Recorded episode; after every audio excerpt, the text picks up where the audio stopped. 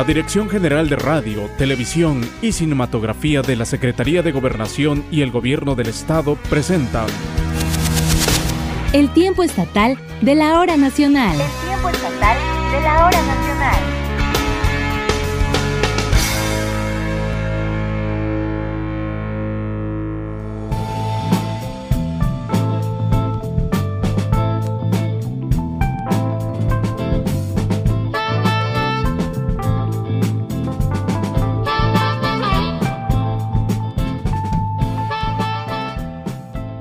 Amigas y amigos, bienvenidos al tiempo estatal de la hora nacional. Gracias por su sintonía de esta noche. Les saluda Gisela Ramírez Hurtado y Félix García en este micrófono también. Es un placer, es un honor que eh, pues, eh, nos den esta oportunidad a nosotros de acompañar a este amplio auditorio. Este es un programa que yo personalmente escucho cada fin de semana. De verdad que lo admiro mucho y para mí es un honor de ver estar aquí en este espacio tan importante que ustedes tienen para el auditorio Oaxaca. Y bueno, pues esta noche les saludamos con el ritmo del grupo Locomotora Johnson Blues Band. ¿Qué tal?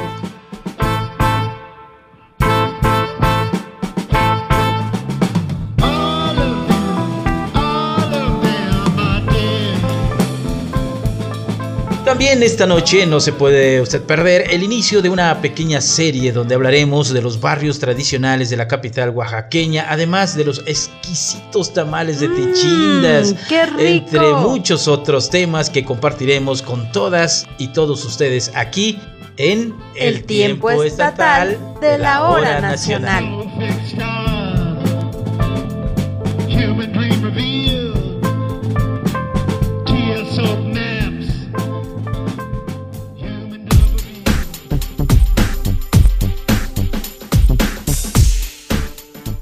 Bueno, pues ya se lo adelantaba eh, al inicio. Hoy vamos a tener una pequeña serie en donde hablaremos de los principales barrios de Oaxaca de Juárez. Y nuestra compañera, Félix amigo, Rosalía Ferrer, en esta ocasión nos trae información sobre el barrio de La Noria. El barrio de La Noria, en el municipio de Oaxaca de Juárez, es uno de los sitios más emblemáticos e históricos de la capital del estado. En este barrio se encontraba la hacienda, labor de la Santa Cruz de La Noria, o mejor conocida en esa época como la Factoría. Esta finca data del siglo XVI y fue un obsequio que el general Porfirio Díaz recibió tras su participación en la batalla de Puebla el 5 de mayo de 1862, donde se venció el primer intento francés de intervenir en el país. En ese entonces, el presidente Benito Juárez hizo público su reconocimiento al soldado de la patria en su discurso final del 15 de julio, día en que entró a la ciudad de Oaxaca y se le otorgó esta hacienda. Fue en este mismo espacio donde vivió por cuatro años, de febrero de 1868 a noviembre de 1871, tiempo en el cual se dedicó a trabajar en la producción de caña de azúcar, camote y trigo. Después, en este mismo lugar, Díaz proclamó el Plan de la Noria, el cual iba en contra de una nueva reelección de Benito Juárez. Laura Estela Hernández, presidenta del Comité de Vida Vecinal Convive, nos platica sobre este simbólico lugar. Antes era la Noria, era un lugar muy tranquilo, muy pasivo y pues la historia pues eh, fue cuando estuvo Porfirio Díaz acá. Por eso mismo es que se le puso a la escuela Porfirio Díaz y a la, al kinder Porfirio Díaz. Porque en aquel entonces se llamaba la Hacienda La Noria. Aquí era una hacienda. Se firmó el plan de la Noria. Era una hacienda en el que se vivía, pues la gente tranquila, pues, trabajando. Pues Porfirio Díaz en aquel entonces aquí fue cuando lo eligió, es cuando la batalla de Puebla y También nos comparte cómo vivía en aquellos tiempos la población oaxaqueña. en aquel entonces pues, la gente era muy humilde, nos vestíamos como ahora, nos vestíamos pues, pues en aquel entonces se vestía uno con sus refajos, con su ropa típica pues que usaban, sombreros, pantalones de todas sus ropas de algodón.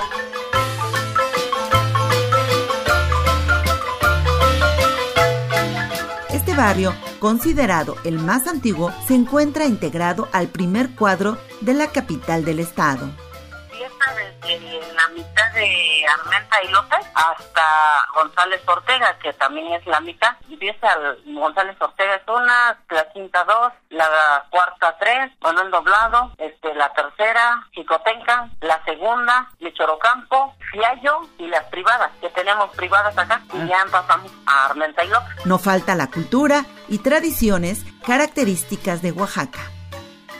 Barrio el más antiguo de Oaxaca. Pues de hecho nosotros aquí nuestras actividades es este nuestras posadas, nuestras paraditas, que es lo más este lo que más se vive en- hoy en día. Participamos mucho nosotros en nuestros eventos aquí en el barrio. Entonces nos conocemos como familia, pues pues nuestras tradiciones son la comida, aquí mucho se hace el verde, el, el estofado, el mole negro, el pipián. Comemos a esa antigüedad El barrio de la Noria es un lugar antiguo y con significado histórico orgullo del legado oaxaqueño. pero le he tomado mucho cariño a mi barrio, mi familia, con mis amigos, mis vecinos. Yo siento que es parte de mí el barrio La Noria porque lo cuido mucho, que no haya basura, que esté limpio. Y la seguridad más que todo, todo, está uno pendiente pues. Para el tiempo estatal de la hora nacional, Rosalía Ferrer.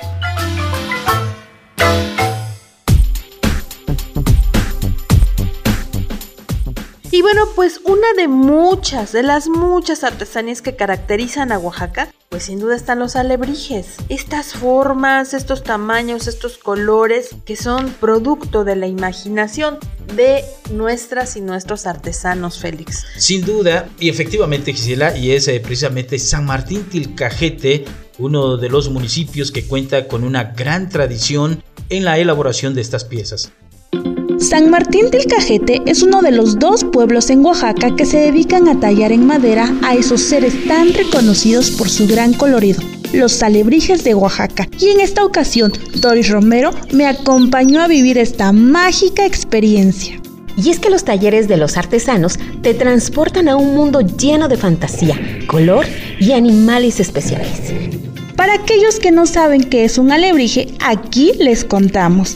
Se refiere a artesanías que representan animales normalmente fantásticos pintados de brillantes colores. Además, se cuenta que su origen data del siglo XX, cuando un artesano de la Ciudad de México imaginó a estos seres en pleno delirio febril y los plasmó en papel maché. Les cuento que en Oaxaca combinaron esa nueva visión fantástica con la tradición de tallado de animales en madera, los denominados tonas. Y fíjate que según la tradición zapoteca existen 20 animales que representan el calendario prehispánico utilizado en la región. Además, cuando nació un nuevo miembro de la comunidad, se tallaba una figura que representaba su animal y que sería su guía espiritual a lo largo de su vida. Imagínate, Doris, ¿qué animal seríamos nosotros? Bueno, ya hablamos demasiado acerca de qué son los alebrijes. Es momento de contar la experiencia que vivimos en los talleres que visitamos. Sí, iniciamos el recorrido observando a verdaderos artistas que se dedican a tallar piezas únicas y darle vida a estos a través de vivos colores y mágicas figuras que se transforman en verdaderos tesoros. Cada calle, cada casa alberga un taller, los cuales siempre te reciben con las puertas abiertas y en donde pudimos observar las piezas desde cero y ver cómo los maestros artesanos las convierten en verdaderas maravillas. Poder recorrer los talleres es una explosión a los sentidos, ¿no te parece? Ya que puedes percibir su olor a madera y pintura, ver las magníficas obras que tallan los hombres y mujeres de cada uno de estos talleres y la verdad son hermosas figuras. Por supuesto, y te cuento que además de estas fascinantes obras se ofrecen máscaras, llaveros y otros pequeños souvenirs. Y una vez concluido el recorrido por los talleres, puedes dar un paseo por la plaza del pueblo, descansar un rato y disfrutar de la tranquilidad de este lugar. y agarrar fuerzas y ganas para disfrutar de un delicioso platillo típico acompañado de un delicioso mezcal. Una bebida realmente espirituosa que no debe de faltar después de una buena comida. Y bueno, este lugar es sin duda la cuna de los alebrijes y enamora con sus artesanías a locales y a turistas. Es por ello que esta es una visita obligada que deben de realizar y para esto les dejamos la ruta para llegar a este mágico lugar. Si viajas en vehículo particular, dirígete al sur de la ciudad de Oaxaca. Toma la salida hacia Avenida Símbolos Patrios y sigue las indicaciones hacia Ocotlán. Encontrarás a Martín Tilcajete a 40 o 45 minutos. Pero si vas en transporte público, debemos de tomar en la central de Abasto un taxi colectivo que lleve a Ocotlán. Al llegar al pueblo, tomamos un mototaxi que nos dirija al centro de San Martín Tilcajete. Claudia, fue un magnífico recorrido y visitar los talleres en San Martín Tilcajete de Alebrijes fue una magnífica experiencia. Es así como terminamos esta mágica ruta. Y bueno, Doris, te agradezco que en esta ocasión me hayas acompañado a visitar San Martín del Cajete. Nos despedimos y nos escuchamos en nuestra próxima aventura aquí en Turisteando.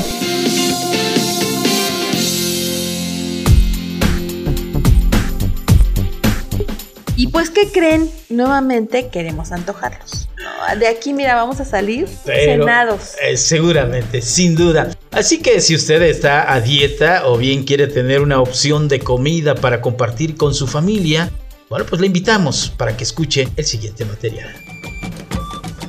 Oaxaca es un estado rico en cultura, tradiciones, pero sobre todo en gastronomía, en donde cada región y cada pueblo cuenta con características únicas que definen a sus platillos tradicionales.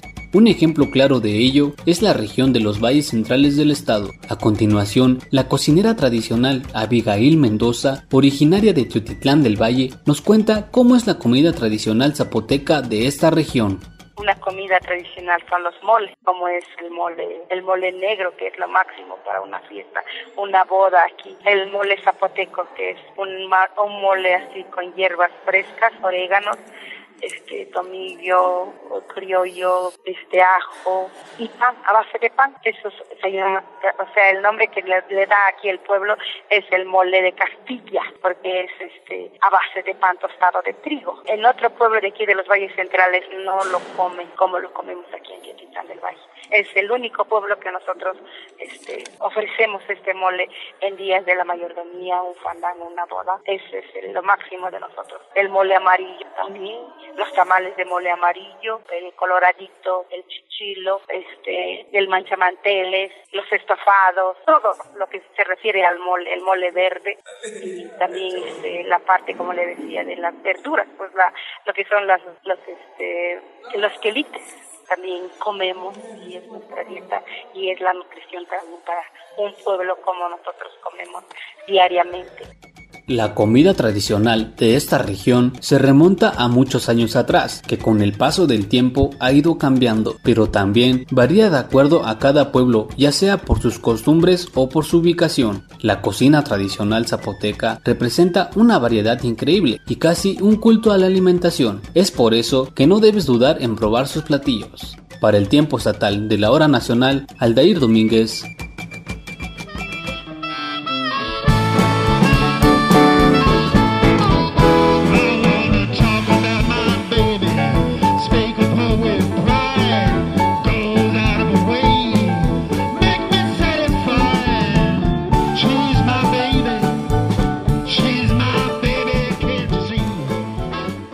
Ahora sí, lo prometido es deuda. Se encuentra aquí con nosotros en el estudio Jorge Aragón Iriarte. Él es integrante del grupo locomotora Johnson Blues Band, quien eh, nos está acompañando con su música en esta emisión del tiempo estatal de la hora nacional. Bienvenido, eh, Jorge, a este espacio que realmente es sumamente agradable saludar al auditorio y además con la presencia de ustedes. No, muchas gracias a ustedes por invitarme y, y gustoso de estar en, en este espacio tan agradable. Muy bien, eh, Jorge Aragón Iriarte, permítenos eh, conocer a través de nuestro radio escuchas los nombres de quienes integran esta banda y por qué el nombre. Los integrantes son Eduardo Loera en el teclado, Jesús Góngora en el bajo, que es la nueva adquisición que tenemos, eh, Fuser Martínez, el, el bajista original, que también está eh, en el proyecto, eh, Nito Martínez en la batería, George Midmoor en la armónica y vocales y Jorge Aragón en la guitarra.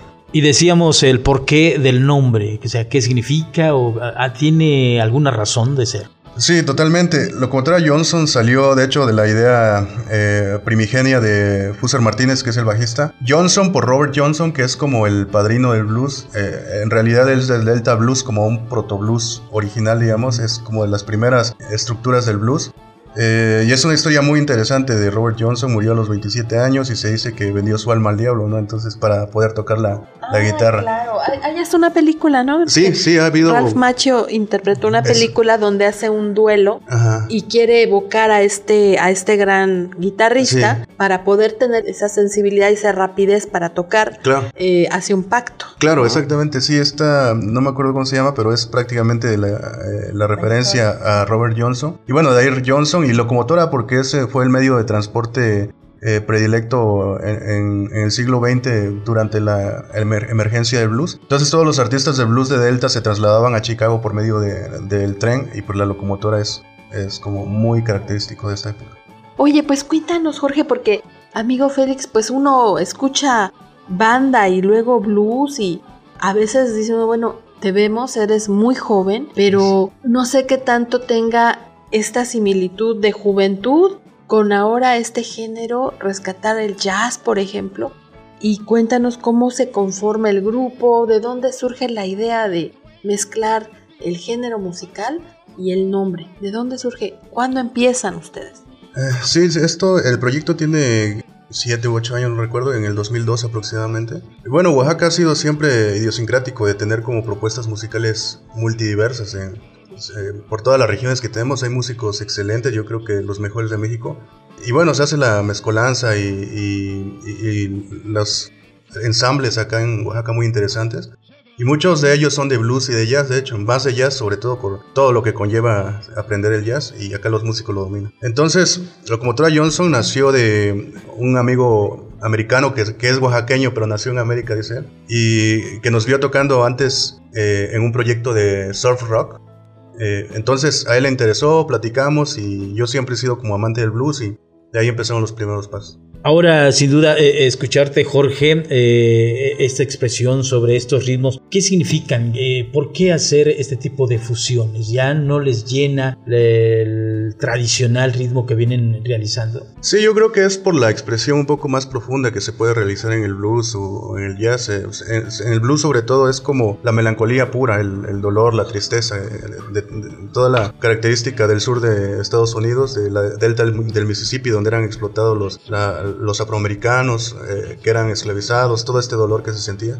Entonces eh, se me hacía como una propuesta muy ad hoc también para lo que ha sufrido eh, el oaxaqueño y bueno, pues de, de ahí es, es la intención de, de hacer estos ritmos. Es yo creo que la siguiente pregunta, ¿qué tanto ha aceptado el público oaxaqueño? ¿Cómo han integrado a esta audiencia por toda esta historia que tú mismo comentas y que seguramente nos están escuchando en Tapexla, allá en la zona negra, en Costa Chica de Oaxaca, pegadita a la costa de Guerrero, pero que estos pueblos que a veces eh, apenas nos estamos dando a la tarea de volverlos a reconocer, que no debería de ser así, sin embargo, hoy que estamos todos con los ojos mirando a los pueblos originarios, ¿cómo ha logrado tal vez esta historia, esta cultura aceptar a bandas, a propuestas como la tuya? No, es sorprendente porque, eh, queramos o no, a veces vamos con un poco de prejuicio cuando vamos a tocar. Por ejemplo, tuvimos una experiencia en Los Mijes, en Tlahuitoltepec, de que decíamos que no, no era como muy adecuado. O sea, dijimos estamos un poco fuera de lugar cuando todas las demás, era un festival de música, todas las demás bandas eran orquestas, eran como eh, música regional, Bandas. ajá, bandas de, eh, folclóricas. Y el blues como que salía de contexto y, y nos sorprendimos porque en la primera canción la gente le encantó, eh, se sintió muy a gusto. Al final de cuentas ol- olvidamos siempre que la música es muy universal y es un cliché, pero es cierto. Y sobre todo esta representación que, que- que se dan las, las etnias con, con la música negra, en realidad toda la música moderna proviene de raíces afrodescendientes.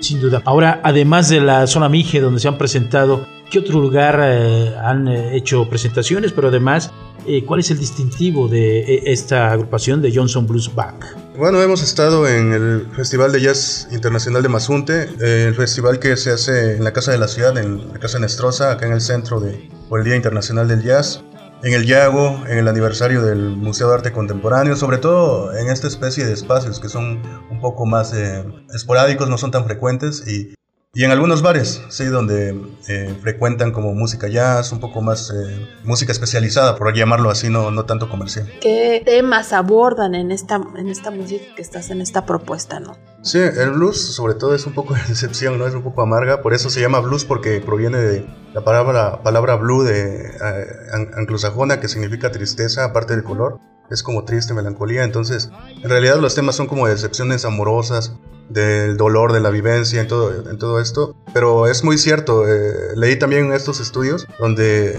era, era como paradójico de que la solución para una, para una decaída sentimental era escuchar música depresiva y se animaban las personas. Entonces era, era como muy raro esto. O, o cuando estabas muy molesto, escuchar como música agresiva ayudaba bastante.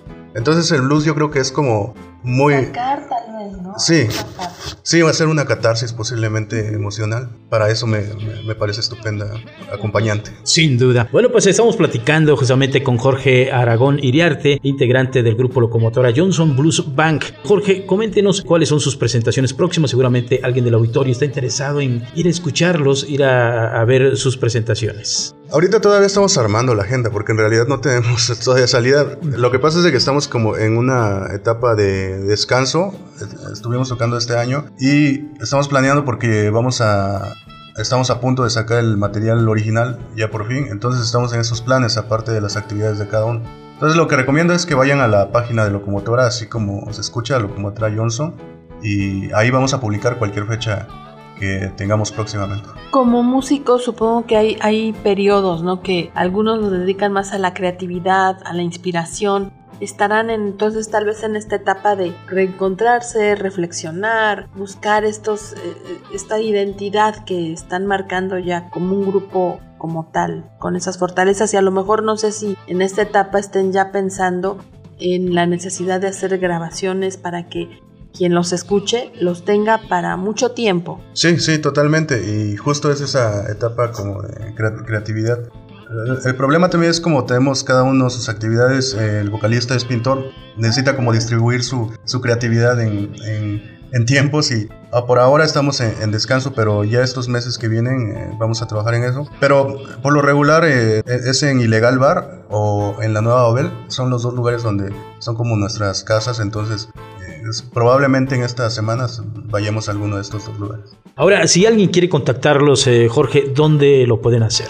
También ahí en el, en el Facebook de la página o, o pueden hacerlo en el número personal que es 951-312-8526. Cualquier informe, pues ahí estamos. ¿Qué le podrías decir a estos chavos que empiezan no solamente en el blues o en el jazz o en la música, sino en general? ¿no? A veces le decían algunos papás, abuelitos, oye, no, eso, eso no es para ti, no te dediques a eso. Y a veces se truncaban carreras que son excepcionales o a veces uno dice, no, es que quiero un ingeniero, es que quiero un doctor, pero el arte no hay que dejarlo de lado. ¿O cómo ves? ¿Qué, qué le puedes decir a estos jóvenes que están en esa exploración de qué hago de mi vida, qué voy a hacer? Que hagan lo que les guste en el sentido de que, pero que lo trabajen más que, que de anhelarlo, que lo trabajen porque es un poco cruel el mundo con los artistas, entonces tienen que, que hacerlo picando piedra y estamos ya en una, en un- en un- en una época donde eh, el arte se consume de manera abierta y, y libre y, y masiva también, entonces tienen mucho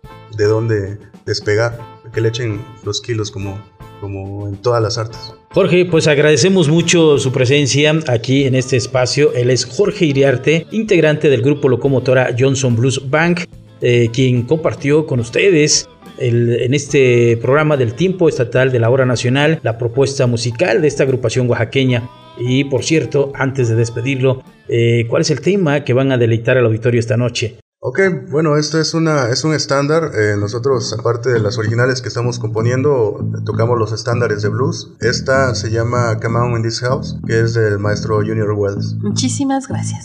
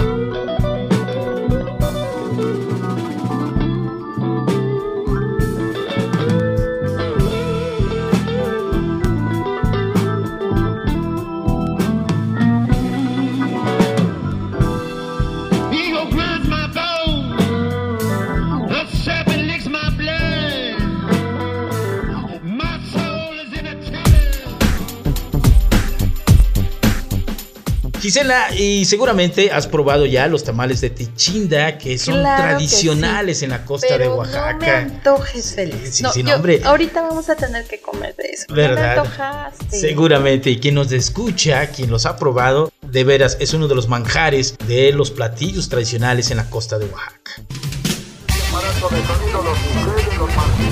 Atole de tamales, torta de tamal, pan de cazuela, chocolate, mole. ¿Qué va a llevar? Chocolate, chapulines al mojo de. Hecho en Oaxaca. Hecho en Oaxaca. Doradas, ¿qué le ponemos, Matanza? tengo tasajos, cecina y chorizo, quieran.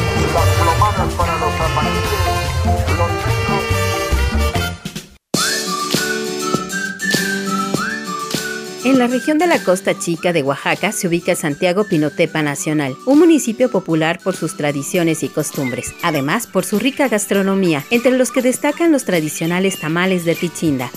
Este tamal está hecho con unas pequeñas almejas conocidas como tichindas, moluscos de tamaño pequeño que viven en las raíces de los manglares de las lagunas de la costa oaxaqueña. La mayoría de estas son traídas de la localidad de Minitán, Pinotepa Nacional. El consumo de las tichindas en esta región es enorme, debido a su gran abundancia y a su bajo precio, principalmente en Semana Santa, ya que las personas de esta zona prefieren comer mariscos frescos que carne. La señora Agustina Hernández, a la vez originaria de Pinotepa Nacional, nos platica por qué solo se preparan los tamales de Tichinda en esta zona de la costa.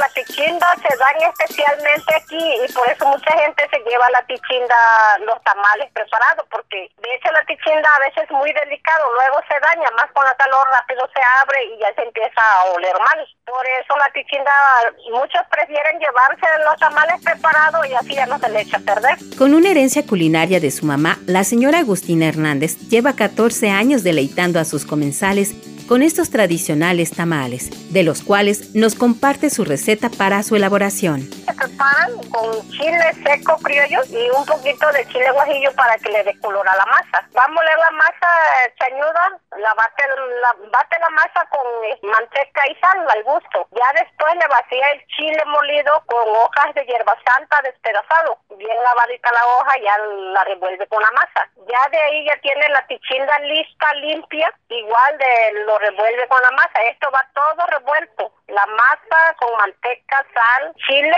la hierba santa y la tichinda y especialmente ya lo revuelve con la masa. Lo va revolviendo todo y ya queda pues la masa lista con la tichinda. Y ya de ahí se envuelve en hoja de totomosle, de que es la hoja del maíz, pues, pues el tamal de, de tichinda es fácil para preparar. Una vez hechos los tamales, ¿cómo se comen? Pues los tamales de tichinda, nada más, pues se va a comer la semillita de la tichinda, la concha no, porque muchos no saben, muchos nos dicen qué cosa es esto y no saben comérselo, pero la, la nada más se come lo que viene adentro, la puntita de la tichinda, ya la concha no. Una verdadera delicia que sin duda debemos probar en nuestra visita a Pinotepa, así que no dude en buscar a Doña Agustina. Y allá abajo, por donde salen las pasajeras de Guapala, por donde este, está un bit, ahí me siento a las 3 de la tarde. Para el tiempo estatal de la hora nacional, Doris Romero. Ya llegó el tiempo de despedirnos, querido Félix. Muchas gracias, de veras, es un privilegio estar aquí y gracias por permitirnos estar con el auditorio de este programa tan escuchado los fines de semana. Yo mismo soy un ¿Eres fan, fan? sí, Ay, de verdad, lo escucho siempre, lo escucho siempre. Y a nombre de todo el equipo que hace posible este programa, le deseamos que pase una excelente noche. Continúe en la programación de esta su estación favorita. Hasta pronto.